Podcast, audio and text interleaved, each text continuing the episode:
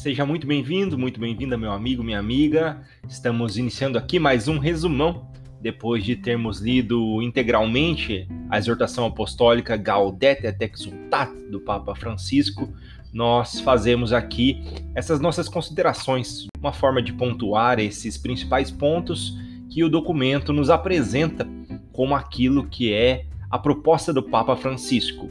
Gaudete et Exultate é a palavra latina que no nosso idioma significaria alegrai-vos e exultai. Os documentos da igreja normalmente trazem como seu título essas primeiras palavras que se encontram ali no documento.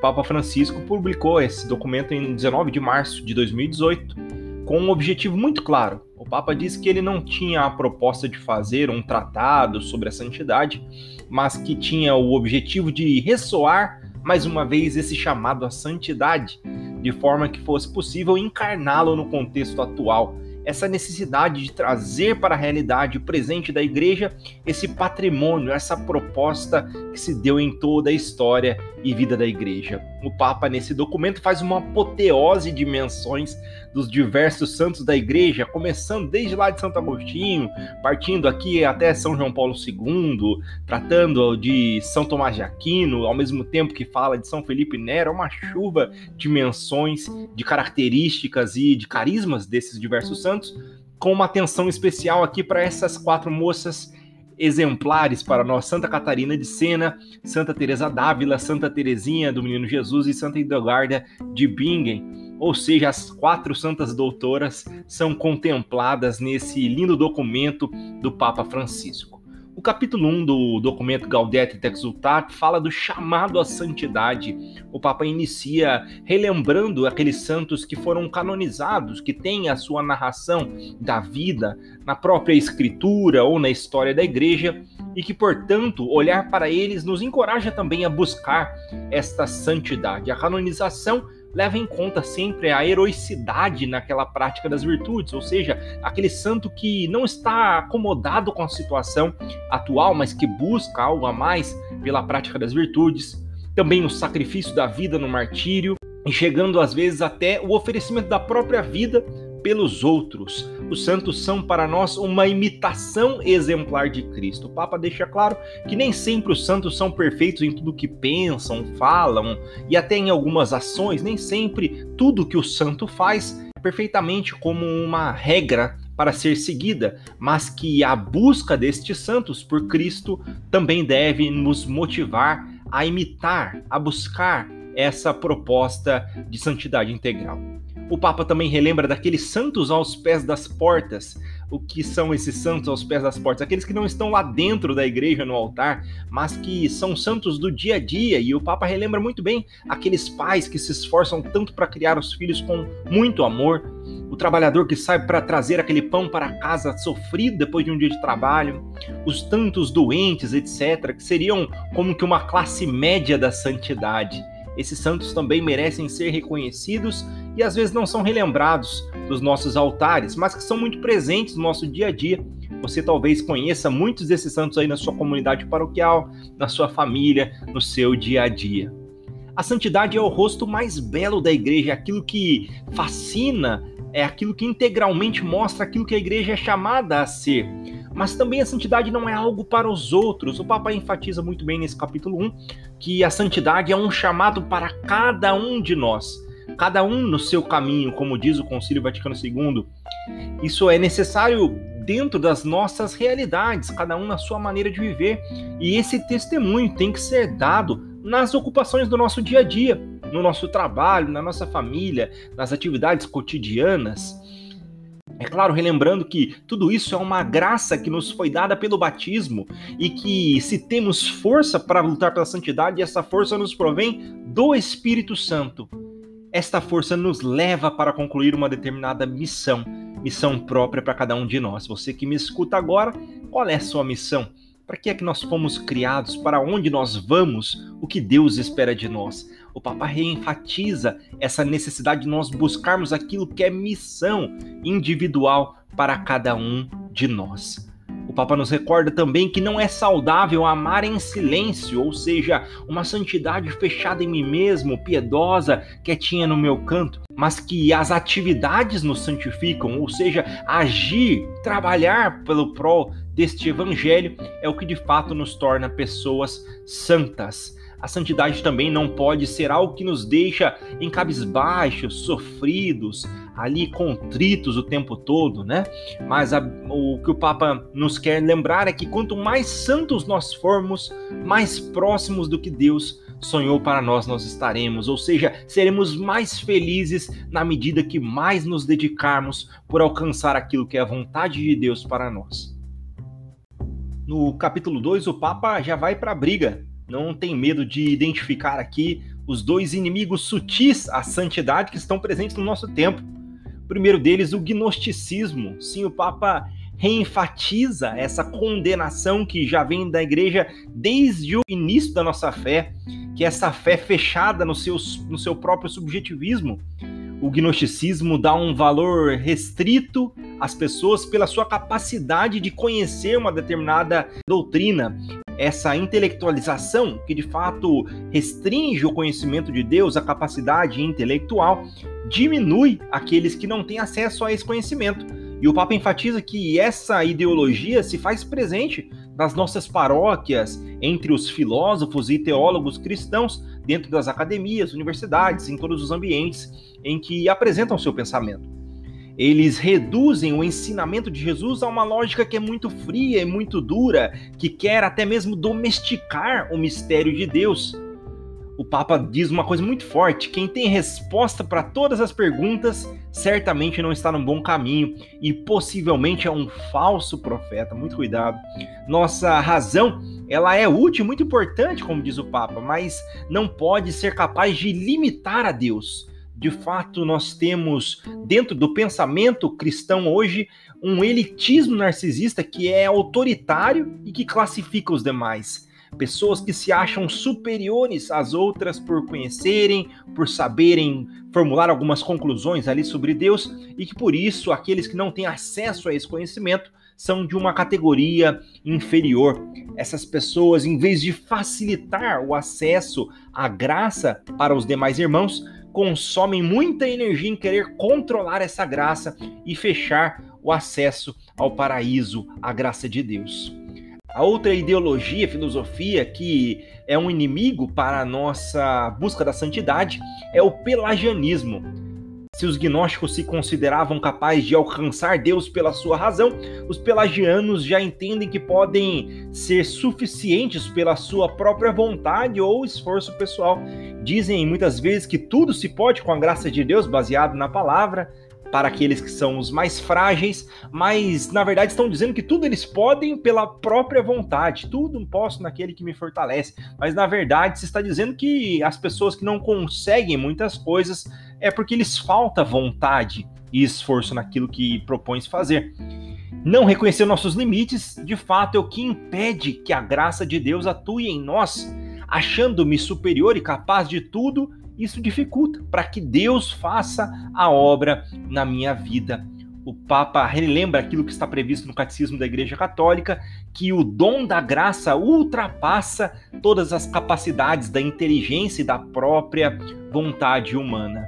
Mas como que nós vamos reconhecer esses novos pelagianos nos nossos tempos? O Papa dá uma regrinha aqui muito fácil de nós identificarmos pessoas que têm uma obsessão pela lei, a regra, pelo cumprimento do preceito, pessoas que têm um fascínio por exibir as suas conquistas, mostrar-se ali como quem obteve êxito graças ao seu esforço, conquistas sociais, conquistas políticas, pessoas que ostentam aquele cuidado por uma liturgia perfeita, por uma doutrina completa, o prestígio que alguns têm na igreja a realização autorreferencial, ou seja, medir aquilo que as pessoas podem a partir da minha referência, julgar a ação dos outros a partir daquilo que eu faço. Isso são características desses novos pelagianos. Deus nos livre dos novos gnósticos e dos novos pelagianos, que nós não sejamos esses novos gnósticos e esses novos pelagianos. Se no capítulo 2 o Papa nos mostra o caminho por onde não ir, no capítulo 3 é justo que ele mostre por onde ir. E o capítulo 3 é intitulado A Luz do Mestre, ou seja, vamos buscar a santidade ao modelo que Jesus nos propõe, o que de fato ele viveu e o que ensinou. Embora de uma forma bastante poética, é tratado nos evangelhos a santidade como uma vivência das bem-aventuranças. Mas a santidade, nos relembra o Papa, é nadar contra a corrente, é enfrentar os desafios, a lógica de pensar do mundo. E para isso o Papa monta toda a sua estrutura de pensamento a partir das bem-aventuranças, segundo o que está relatado no Evangelho de São Mateus. A primeira das características da santidade verdadeira está na pobreza em espírito. E o Papa relembra aqui aquela santa indiferença que nos propõe Santo Inácio de Loyola nos seus exercícios espirituais. O pobre em espírito é aquele que não se apega a nada, que tanto faz para ele ganhar ou não ganhar, ter ou não ter, estar bem ou não estar, tudo aquilo é passageiro. O pobre em espírito é livre, e esse é de fato um caminho, um itinerário para a nossa santidade. A mansidão é uma das bem-aventuranças e o Papa relembra que o termo mansidão é o mesmo utilizado para aquela pobreza interior prevista no Evangelho. O próprio Jesus se mostrou como alguém manso e humilde de coração. O Papa nos relembra que a mansidão tem que ser constante no nosso dia a dia, é saber ponderar os nossos egos, as nossas vaidades, é saber lidar com as situações com tranquilidade, até mesmo quando defendendo a nossa fé o Papa não nos autoriza a nos ensoberbecermos ou nos inflarmos, mesmo na defesa da fé, mas que é necessário sabermos manter a nossa mansidão em todas as circunstâncias.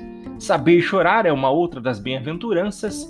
O mundano, segundo a Gaudete et Exultata, ele se ocupa, ele enche a sua mente de coisas, de situações, de propriedades para não chorar, para evitar enfrentar o sofrimento, que é uma realidade humana.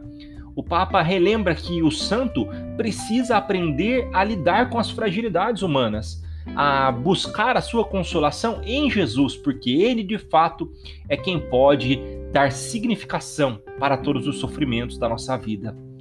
Mais uma bem-aventurança é a fome e sede de justiça. E fome e sede é uma palavra bem tratada no sentido de que são necessidades elementares, se tem fome e sede, como alguém que precisa de alguma coisa. Por isso comer e por isso beber. O Papa nos lembra que existem algumas pessoas que têm essa necessidade de viver com a justiça e nos convoca como verdadeiros buscadores da santidade a começar a justiça dentro de cada ação que nós temos, no nosso dia a dia, na nossa família, no nosso trabalho, em cada situação, pautar a nossa conduta pela justiça. Uma outra bem-aventurança é a misericórdia, sermos misericordiosos. E nos relembra que são duas as características da misericórdia: a de ajudar os outros, ou seja, se colocar também no lugar dos outros, mas a de perdoar, e nos retoma também aquela repreensão do Senhor de que é necessário perdoar 70 vezes 7. O Papa nos lembra que quando buscamos, de fato, na oração ouvir a voz do Senhor, de vez em quando nós precisamos também escutar o Senhor chamar a nossa atenção, dizendo: Não devias tu também ter compaixão do teu companheiro, como eu tive compaixão de ti? Como lembra Mateus 18, 33. A outra bem-aventurança é a pureza de coração coração resume as intenções do homem, e ser puro no coração significa ter intenções sem imundície, não macular as vontades, os propósitos, a base daquilo que nós fazemos. O Papa nos recorda que a ação sem essa dedicação interior, essa intenção purificada, de nada adianta, e por isso a dedicação com o irmão brota da profundeza do coração. De fato, só vai ser santa a nossa ação se isso vier lá do fundo do nosso coração. E por isso é necessário purificarmos os nossos próprios corações. Bem-aventurados também são os pacificadores. O Papa nos recorda que vivemos num mundo de murmurações que é feito por pessoas que se dedicam quase que integralmente a criticar, a destruir, a colocar empecilhos, a dificultar os caminhos. E aqueles que buscam a santidade precisam de fato construir a paz nós, como chamados, precisamos dedicar as nossas energias, os nossos esforços para construir uma sociedade mais justa e de paz. Felizes são também os perseguidos por causa da justiça. as pessoas que questionam a santidade com a vida, de fato vai ser inevitável para elas essa perseguição por causa da justiça.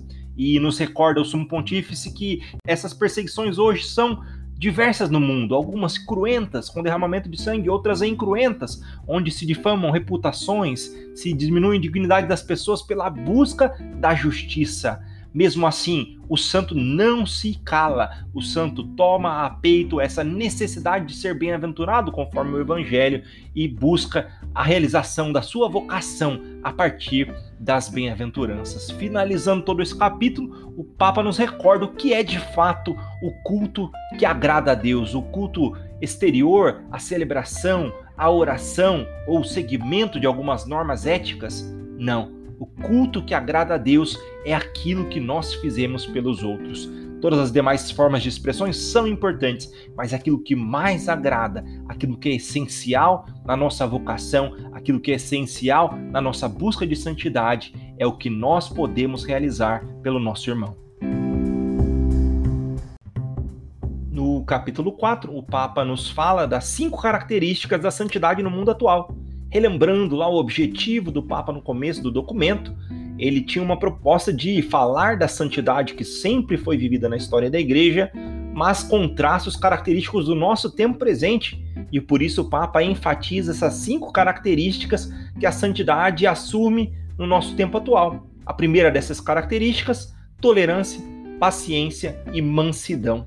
É necessário estar atento às nossas inclinações agressivas e egocêntricas, aquela paixão por demonstrar-se superior, aquela paixão, aquela necessidade de se impor pela força, pela violência.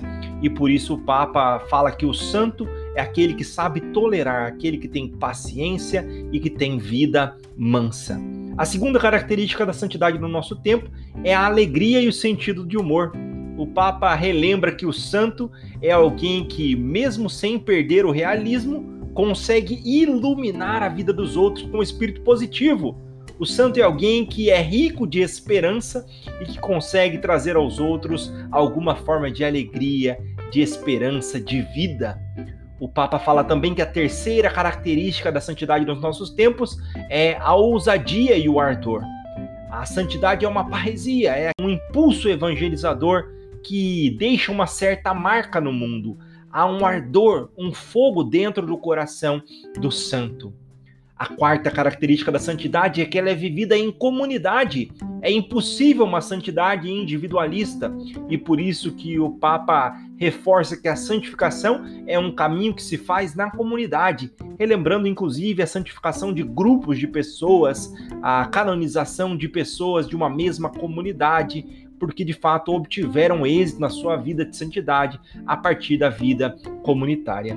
A quinta característica da santidade nos nossos tempos é a oração constante. Lembra que é uma coisa meio óbvia, mas que para se viver a santidade é necessário uma abertura habitual à transcendência, se ter hábito de orar, hábito de buscar a Deus na oração e na adoração relembrando que a santidade é, antes de tudo, amor primeiro de Deus, graça que nos é dada como um dom, como um chamado, como uma vocação. O quinto capítulo é intitulado Luta, Vigilância e Discernimento. O Papa relembra que a vida cristã é uma luta permanente.